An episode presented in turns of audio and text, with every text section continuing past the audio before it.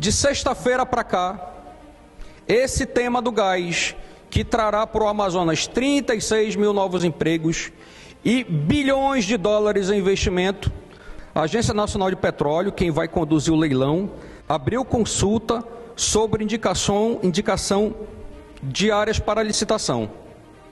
É provável que outras áreas, além dessas 16, tornem, se tornem de interesse de exploração de gás no Amazonas. Isso quer dizer que, além das 16, outras áreas, a partir dessa consulta, podem ser de interesse da indústria do gás, além das 16 já existentes. A qualquer momento será lançado o edital da ANP.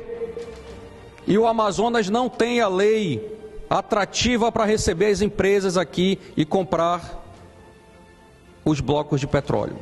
Para que vocês tenham uma ideia, em quatro anos, Sergipe recebeu um bilhão e meio de dólares em investimento em quatro anos.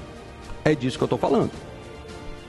O Amazonas não vai ter um real desse jeito, porque o desgovernador de Nárnia do Amazonas, senhor Wilson, não quer abrir a lei do mercado de gás no Amazonas.